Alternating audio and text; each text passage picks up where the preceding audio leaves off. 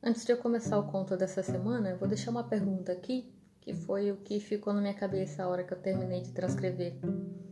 Como você vai voltar às atividades normais? Nomenclaturas à parte, se vai existir novo normal ou não.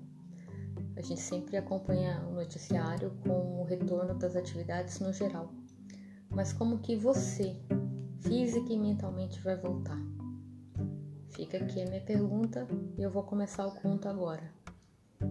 Parou, olhou para o céu e disse: É isso. Olha onde cheguei. Se perdeu. Só enxergou o prédio. Saiu caminhando e agora não sabia onde estava. Foi uma péssima ideia sair sem celular. O GPS iria ajudar agora. O jeito era pedir informação, como fazíamos antigamente. Mas não estava vendo ninguém Deve ser o efeito quarentena. Andou mais uma quadra e parou na esquina. Abraçou a primeira pessoa que passou por lá. Foi um abraço tão efusivo, quente e carinhoso, despretensioso, numa pessoa que não conhecia, mas com a qual sentiu uma imensa conexão. Mas espera, não sentiu o abraço de volta. Olhou para o rosto da pessoa, tentando entender por que ela não devolveu o abraço tão amistoso de uma pessoa nitidamente desesperada por estar perdida em uma cidade nova. Pá! que surpresa! Abraçou o manequim.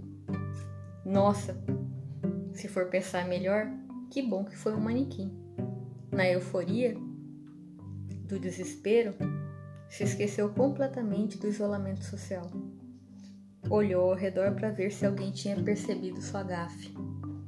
Não avistou ninguém, mas olhando de novo, notou que da janela de uma casinha pitoresca, um lindo espectador olhava fixamente o desenrolar daquele seu momento de desventura. E ele não apenas olhava, mas julgava seus atos. Começou a rir tanto tempo em casa, já estava sentindo até os animais observando. Olhou de novo para o cachorro e disse em voz alta: Bem que minha mãe me disse. Só não perde a cabeça porque está grudada no pescoço.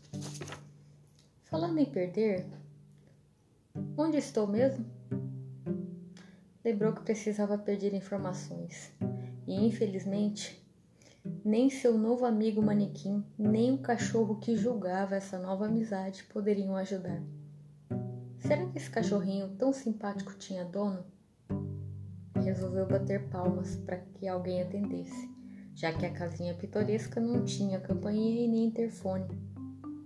Para sua surpresa, apareceu à porta e ficamos assim. Se você quiser continuar o conto, corre lá no Instagram. Se você quiser participar, é só me mandar um oi que eu te coloco no grupo do Telegram. Meu nome é Olivia, eu sou designer e esse foi um conto sem ponto dessa semana.